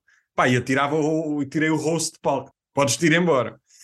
Depois acabava com. Começava, voltava também o banco, o banco do stand-up, que nunca é utilizado, a maior parte. Alguns sentam-se. O banco está muitas das vezes é um símbolo do, do, do stand-up e não é propriamente. E não é propriamente sinal que alguém vai utilizar aquilo. E então, eu dizia, ah, o banco também devia ser retirado de palco, não sei é esse, esse respeito. Agora estou-me a lembrar das histórias mais caricatas. Em Faro, 8000 Comedy Club, o Bote com o Rodas. No final, e de repente vejo um vulto. Estávamos é, já nos aplausos para. Vejo um vulto e pegou no banco e levou o banco. Alguém do público achou, eu preciso de isto, ninguém senta aqui. Do que é que o banco está a fazer aqui? E de repente, eu olho, acho que foi para o bote e ficámos assim, mas que acabou de acontecer aqui? Depois comecei a pensar, é pá, isto é bem engraçado. Se isto tivesse acontecido a meio de um beat, pá, isto era bem deste, engraçado. Uh, a meio deste beat que eu estava a dizer, era hilariante. Yeah, epá, yeah, yeah, exatamente, isto não serve para nada, deixa estar aqui, trago para aqui. Epá, e ficámos assim a bater mal. Só que depois acabava este beat com, ah, mas o Chekhov era um cabrão, mas ele sabia o que estava a dizer, porque o Chekhov, além de escritor, era, era médico. E ele sabia que eu tenho que me sentar porque tenho o joelho todo fedido. Era uma coisa assim, era tipo, dava a volta, isto, metia o bichinho do Chekhov, mas isto, isto não, num bar não, não, não, teve grande impacto porque é, lá está, as pessoas não estão para estar a pensar quem era Chekhov e, e estarem-se a lembrar, tem que ser uns callbacks muito mais, mais fácil. Pá, e numa dessas noites meio experimentais que eu ia lá fazer, esta do Chekhov escrevi, mas na outra não tinha mesmo escrito nada, fui Tipo, quase uh, uh, ranting, estás a ver? Tipo, yeah. só dizer coisas. É, ganhar um bocado de experiência de palco, pá. Eu, eu fazia um bocado de tudo ao início, uh, estava um bocado mais predisposto. E então não gostei do Hugo Soares nessa noite.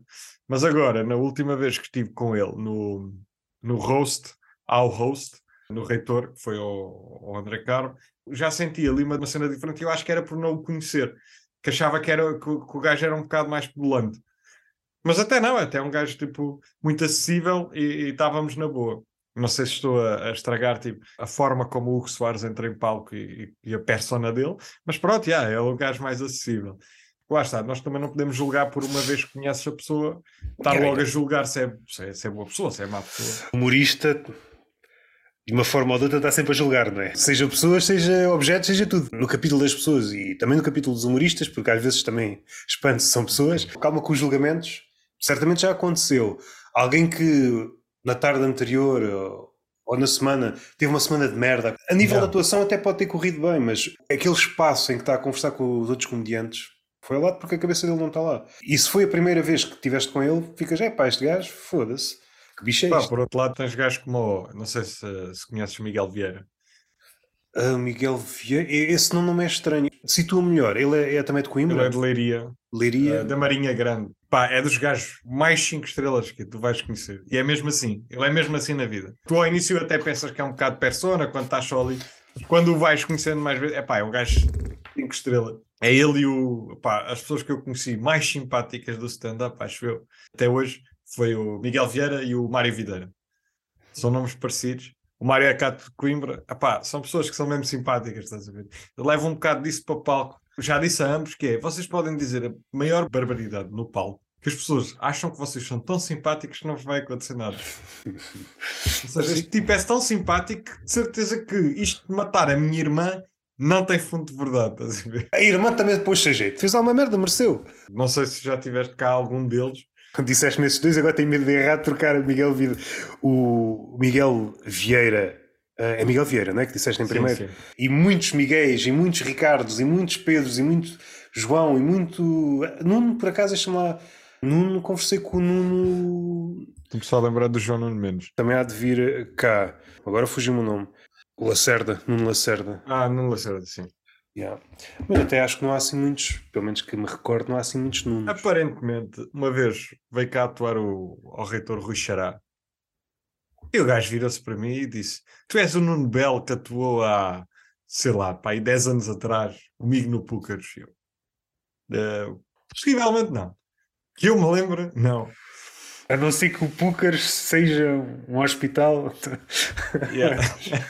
Mas aparentemente havia aí o Nuno Belo também na comédia. Não sei se ainda existe por aí. Se ele estiver por aí, que se reencontre comigo.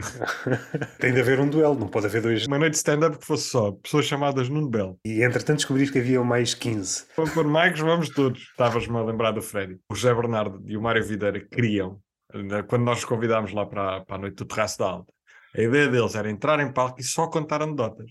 para poder ir dizer ao pessoal do, do Norte e do Sul que, que a noite do Freddy era de anedotas.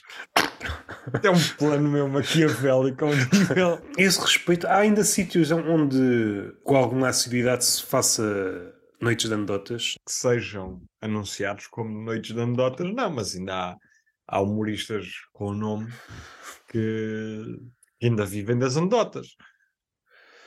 Eu acho que é legítimo contar anedotas, aliás, há pessoas que têm muito jeito para contar anedotas. O meu problema com as anedotas é quando, quando se diz que isso é stand-up, quando não é.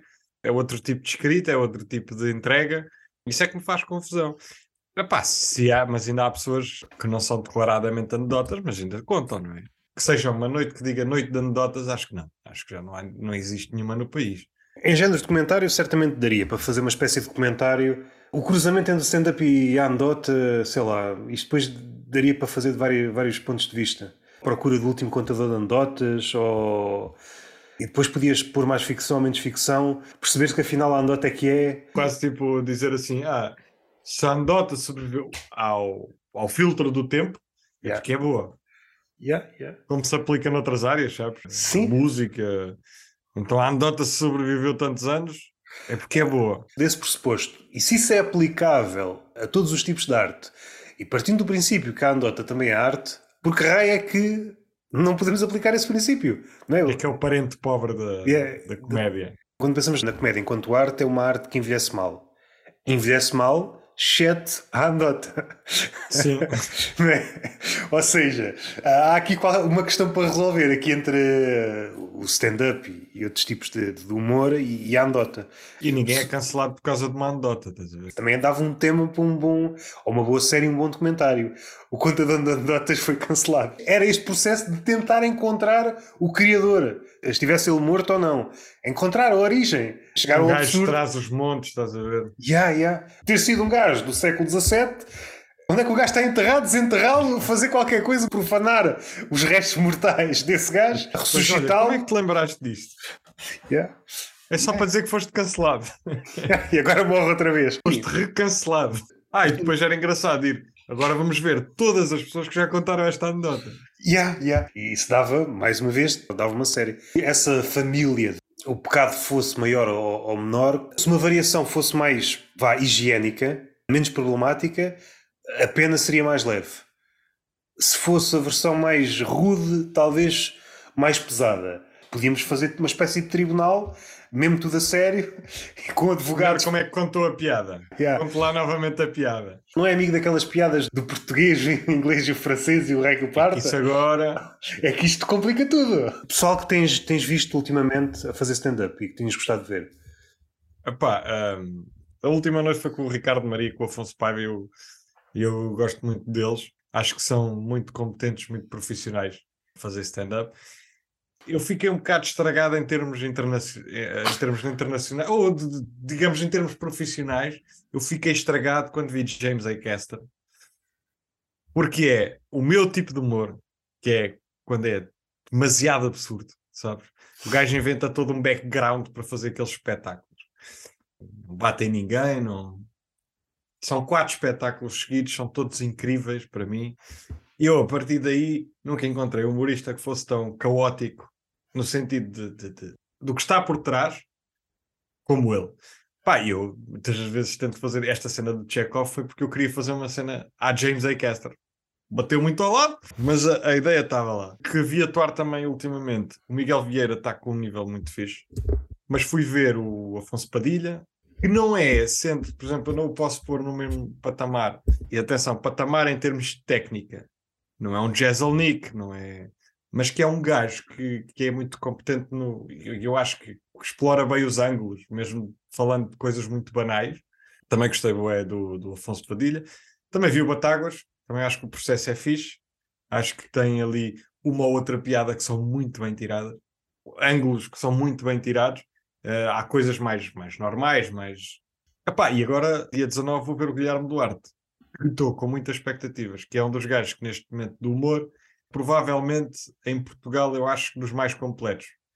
No sentido em que consegue fazer, que tem 300 projetos, sei lá, mas no sentido em que tem sido competente uh, em quase todos, apesar de que eu acho que o Gandim ao vivo não deve ser tão bom. Por stories que vi, mas isso pode ser uma percepção errada. Vi em stories quando ele foi ao Nós Alive, Calorama, não sei, o festival de verão daqueles que existem, dos mil que existem. Pai, pareceu-me que não deve ser uma coisa tão fixe ao vivo, mas vale o que vale. Claro que se ele viesse cá nesse projeto era possível que eu fosse ver, nem que fosse para dizer não gostei. gosto de dar sempre. Hum... Ultimamente também via Bumba ao vivo, suar do bigode. Pá, acho que provavelmente ela num bar ia, muita, ia viver muitas noites que bombaria.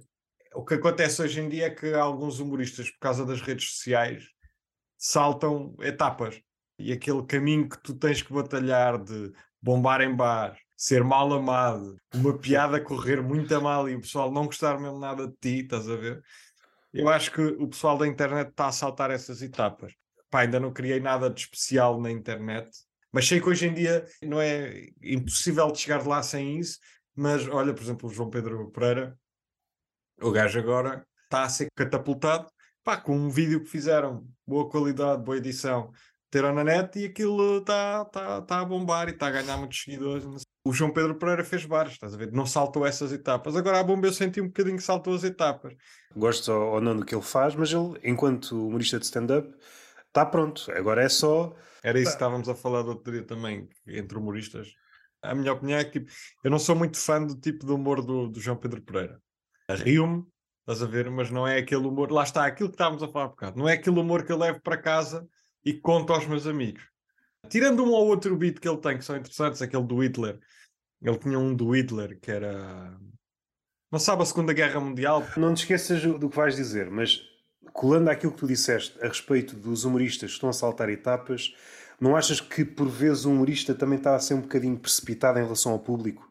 Quase exigir que o público salte etapas? Para muito do, do público não é expectável que ele apreenda o género de humor do, do estilo do Acaster, por exemplo. Já Sim. precisas estar mais envolvido nas questões da comédia, do humor. De...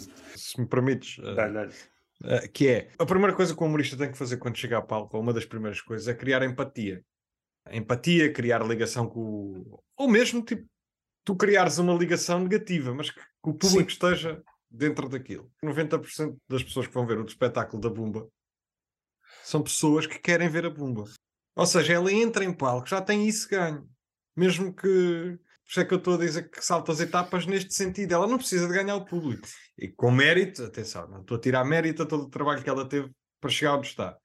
Estou a dizer é que é muito mais fácil tu, quando já és conhecido, enches um espetáculo, um, um teatro, e as pessoas já estão predispostas para te ouvir, as pessoas já querem, as pessoas querem te ouvir, que é outra coisa que até é diferente, do que as pessoas que tiveram que passar em bares conquistar pessoas que não as queriam ouvir, pessoas que não têm empatia por elas, pessoas que não, naquela noite não queriam estar sequer ali, uh, saltar etapas neste sentido. Agora, o público salta essas etapas, se calhar as pessoas que vão ver a, a Bumba também não são pessoas que se calhar vão ver, sei lá, pessoas mais rodadas no stand-up, estás a ver? Uh, se não podem notar um bocadinho a diferença. Ou pelo menos que a exigência não é tão grande. No sentido em que, pá, isto faz-me rir, é o suficiente para mim. Mas se tu tiveres uma exigência que é, pá, gostava de ver um gajo a atuar como o Jezelnik, se calhar aí vais ver um espetáculo e vais passar mal. Porque eu acho que também temos que ser um bocado mais liberais, uh, no sentido de, pá, se te faz rir, meu, se, te fez um bom, se foi um bom espetáculo, pá, tranquilo. Imagina, é uma equipa de futebol, todos jogam à bola, mas o Ronaldo sim. não é igual ao, ao William Carvalho, né? Sim, sim. Nesse sentido. Às tantas parece que não, não faz diferença. Estás a jogar numa equipa de topo ou estás a jogar na Distrital. Não é pelo facto de serem ambos jogadores de futebol que, que estão no mesmo nível, não é? Por vezes, no caso do humor, é até mais propício a acontecer esse, esse tipo de fenómenos. Um gajo muito bom a jogar na Distrital e um fenómeno estranho no topo. Talvez sejam raros, mas pode acontecer. No futebol é mais difícil. Foi a última coisa que viste que gostaste foi o, o Acaster.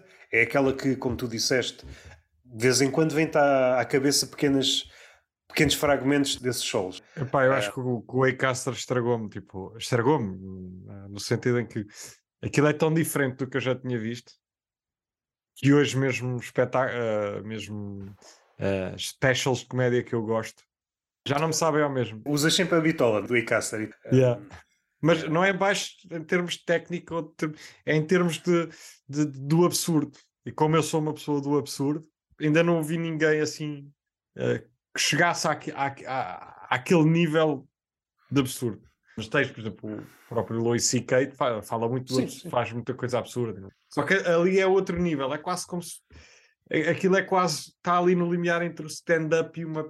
Não digo uma peça de teatro, mas um, uma apresentação uma, muito bem feita e é uma coisa que, que vai ser difícil de ultrapassar.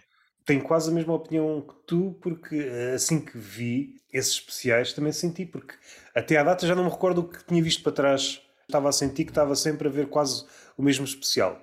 Às vezes pequenas variações, mas ou os mesmos temas. Às vezes não são os mesmos temas, mas a forma de falar. Eu acho que esse é um dos grandes defeitos da comédia atual, mesmo quando os temas são diferentes, mesmo quando os ângulos sobre os mesmos temas são diferentes, a forma de falar é quase sempre a mesma.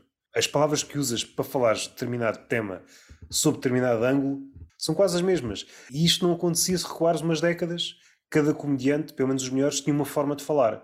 Eu já não estou a falar nos ângulos, já não estou a falar nos temas mais queridos. A forma de falar, tu percebias, é pá, a forma como ele anda ali a dançar entre os temas é diferente. E hoje não sinto que haja essa diferença. E até para ser ainda mais, não é polémico, uma palavra esvaziada de sentido atualmente. A ligação entre o comediante e a palavra também se modificou. Eu acho que não sei precisar onde é que isto parou. Talvez o Luís C.K. tenha sido assim um dos últimos então, o Icaster é um bom exemplo, ah, ele liga também bastante à palavra. Mas atualmente grande parte dos comediantes não, não tem assim uma atenção enorme à palavra. Se pegasses naquilo que o comediante está a dizer em palco e passasses para o texto, percebes? Epá, carradas palavras a mais. E isto não acontecia. O rigor que era utilizado em palco era uma coisa absurda, não havia palavras jamais. Hoje é uma coisa mais frouxa, mais desleixada e depois podes apontar as razões. Seja o medo, seja esta ligação mais distante em relação à palavra, não sei se tem que ver com a leitura ou não, não sei se tem que ver com as referências, mas o que é certo é que modificou-se. A consequência, uma das consequências mais imediatas é que está toda a gente a soar a mesma coisa. Eu não me refiro aos temas, por vezes também, os ângulos por vezes também, esta coisa quase, hum, quase impalpável de a forma de falar. Eh, se pensarmos em poesia, a forma como o comediante maneja as palavras não tem vida, não tem vida. E, e o que é mais triste, ou pelo menos do meu ponto de vista, acho é essa parte triste, nem há essa ambição, não sinto que haja sequer essa ambição. Até porque o prestígio, aquilo que havia, e aqui se calhar já é preciso recuar umas décadas valentes, mesmo figuras que se passearam no stand-up e tinham outros percursos, sei lá, o Woody Allen ou o Steve Martin, ou... Sim. havia este, este lado também muito ligado às letras, de, pelo menos no capítulo das crónicas, pelo menos eram atividades paralelas que se complementavam. Tu, a tornaste bom a escrever as crónicas, também te tornavas bom a escrever stand-up. Aperfeiçoavas a escrita. E como hoje a escrita por si só perdeu prestígio, depois o comediante, quando sobe ao palco, não tem este traquejo. Mais uma vez, já fui aqui quase insultado por utilizar o Woody Allen como referência na escrita. É, é um bocado injusto. Mas o que é certo, eu acho que não, não me estou a equivocar, a escrita empobreceu muito. É claro que o stand-up não é só escrita, é outra coisa. Se virmos só o lado da escrita, eu acho que o stand-up atualmente, salvo raras exceções, está muito mais pobre. Não sei se partilhas dessa opinião. É sim, eu acho que ainda temos bons humoristas. Mas sim, sim, eu estou a perceber o que estás a dizer e era um bocado aquela cena. Até o Ricardo Reis Pereira dizia na altura que é aquela cena de cada profissão tem uma voz. Parece que estamos todos a ficar com a mesma voz. Yeah. Em termos de stand-up. Uma das primeiras impressões a ver o Eicaça foi: e caraças, este gajo tem uma voz diferente. Estavas a falar da escrita, mas também pode ser. Uns estavam ligados, antigamente se estavam ligados também ao teatro, de cinema. E, sim, sim, sim mesmo uma pessoa que venha do teatro fazer stand-up, se de facto quiser fazer stand-up, provavelmente está um, um passo à frente dos outros, porque consegue, tem noção de, de da voz, de como é que has de pôr a voz, da mesma forma corporal.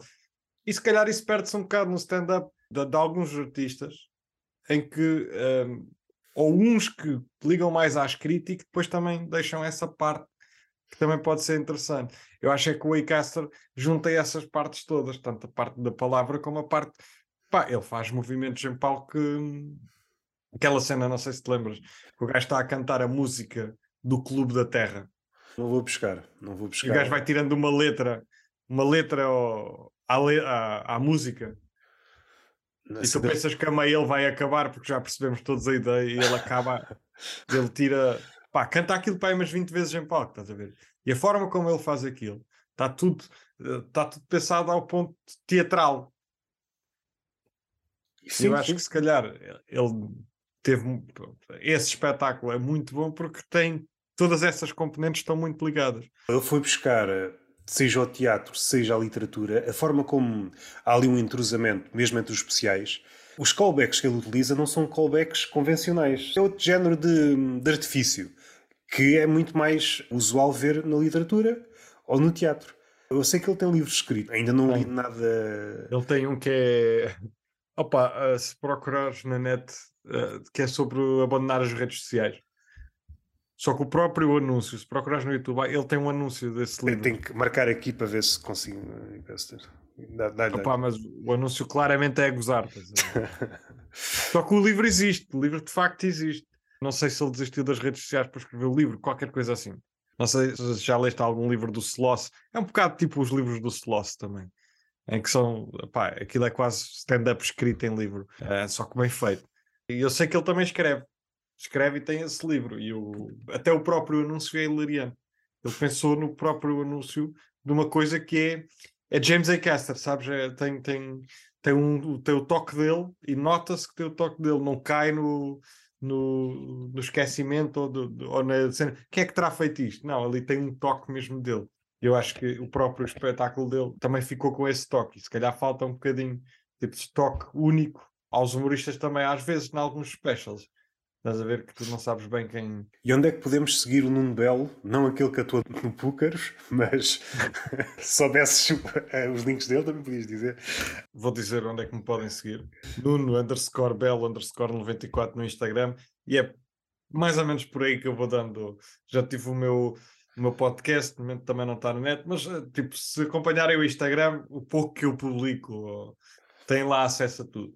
Agora, fica o aviso se o Nuno Bell, que atua no Púcares há 10 anos, estiver a ouvir isto, por favor, contacte. Eu gostaria muito de conhecer.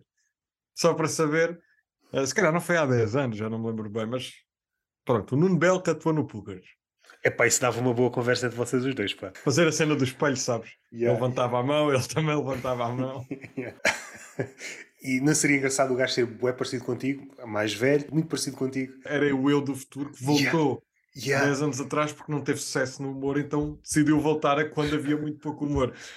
Yeah, yeah. Ah, isso era brutal. E às tantas descobrias uma rede de Rui Belos que estavam de Rui Belos, de Rui Belos, agora estou a confundir com o, o poeta, Nuno Belo, estavam a tentar recuar cada vez mais e descobrias um gajo, abrias um livro ao acaso de história e de repente davas com um gajo muito parecido a ti, sei lá, do século XIV, uma gravura de um gajo a fazer stand-up. Estava a fazer tipo um mamute uma yeah. muitas pessoas e depois ao lado um gajo com um microfone. yeah. Yeah. E percebias uma legenda, segundo os estudiosos, é este público não é, não é o meu. Isso dava quase outra série. Dava quase um episódio de Black Mirror. E yeah, alguém que fosse saltando século em século à procura do seu público ideal. E ia até o final dos tempos e descobria, afinal, o público ideal não existe. E estava a começar a reunir tipo, pessoas de cada parte. É pá, yeah, isso era a segunda um temporada. da Grécia Antiga. Não, isso com... era a segunda temporada. Chegava ao fim, uh, percebia que o mundo, o universo tinha a acabar. Bom, mas já um gajo ou outro de cada século. Como é que tu punhas uma pessoa, de, por exemplo, sei lá, do, do, século X a conviver com uma do século XXI? São pessoas totalmente diferentes. Uh, até as palavras, isto criava aqui dinâmicas muito estranhas. Até, Até uma cena é simples como teres uma pessoa do século XV que não toma banho Yeah. Uma pessoa do século XXI que só gosta, tipo, tem que tomar pai dois banhos por dia. Se for do século XXI, uma influencer, há aqueles influencers malucos que agora estão a propalar: é pá, não tomem banho. Se juntasses o influencer do século XXI e um gajo do século XV, entendiam-se. No entanto, tinham que ser pessoas que gostassem do meu humor. Aí é que está a parte difícil. Yeah. Que tipo de piadas é que farias para, para criar empatia, para não tornar isto demasiado complexo? O público era dividido entre pessoas do século XV e influencers. O teu público era esse. Podia ser uma sala com 100 pessoas, 50 influencers, 50 pessoas do século XV. Que tipo de piadas é que iam funcionar com este, com este tipo de pessoas? Piadas sobre a roda, provavelmente. Será que a influencer percebeu que era a roda? Roda, roda folk, estás a ver? Pá, não sei se vocês sabem. Uh, roda, estão a ver? Toda a gente sabe o que é roda. aquele redondo. Vamos fazer assim. Um... Estás a ver o botão do iPhone? Tem a forma de uma roda. Ah, yeah. já, já, já te safava, já, já te safava. Espero que tenhas gostado da conversa. Tens alguma, última, alguma última coisa a dizer? Quero agradecer a todos os que gostam do meu humor e que, especialmente, que o pessoal vá a noites de stand-up e, e, que, e que consuma comédia cada vez mais, sem, sem preconceito. Uh, no sentido em que não vão com porque são humorista é pior ou não, pode fazer-vos rir da mesma maneira. Podem passar uma boa noite, independentemente se o humorista é profissional ou não. E eu acho que tipo, se as pessoas assistirem a comédia de todos os tipos e sem esse preconceito, vão se divertir muito mais nas noites de comédia as noites de comédia vão ser muito melhor para toda a gente. Acho que não ficou claro qual é a recorrência da tua noite de comédia. Especifico, eu sei que é em Coimbra, mas e como isto vai ficar gravado? Certamente as pessoas de Coimbra hão de saber já da noite, mas pessoas das redondezas. Não posso dizer a, a frequência certa, porque nós é três em três semanas, mês a mês. Às vezes no mesmo mês temos duas noites, tipo uma no início, outra no fim, dependendo um bocadinho do, do que o bar quer. Mas nesse sentido, o melhor podem seguir o Terraço da Alta, que é um, é um restaurante, até é bom. Aliás, é bom, não é? Até é bom. Não só pela noite, também para comer também tem, tem boa comida. Mas é por lá, é? eles depois fazem. Eu também publico nas minhas redes sociais, o Freddy também, para as três pessoas que ainda são amigas do Freddy. não, mas uh, eh, um, tipo nas minhas redes sociais, no Terraço da Alta ou nas, nas redes sociais do Freddy. Mas é três em três semanas ou de quatro em quatro. Vá, vamos assumir mensalmente. A próxima provavelmente é no dia 18, mas